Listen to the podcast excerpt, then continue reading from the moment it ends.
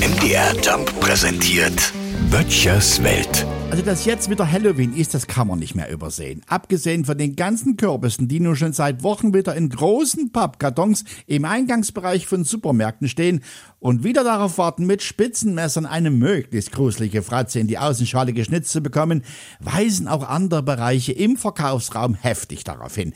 Da gibt's ja mittlerweile ganze Abteilungen, die mit künstlichen Spinnweben, schwebenden Drachen, allen möglichen Spinnengetier, Skeletten, Unter- und Oberarmknochen sowie diversen Zauberstäben aufwarten. Auch wieder im Angebot das Halloween-Klopapier. Wirklich. Kleine, grinsende Kürbisse, gemischt mit Fledermäusen. Aufgedruckt auf drei Lagen. Was will mir der Designer damit sagen? Soll ich meinen Allerwertesten damit erschrecken? Hm?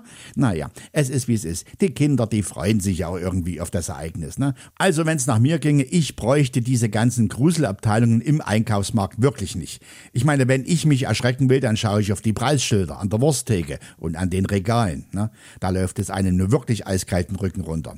Ich vermute im Übrigen, dass viele Kürbisse dieses Jahr dunkel bleiben werden. Ja, wenn sich dieses Jahr noch mehr Leute so einen blöden Teelichtofen bauen, könnten die kleinen Kerzen womöglich knapp werden. Böttchers Welt. MDR Jump macht einfach Spaß.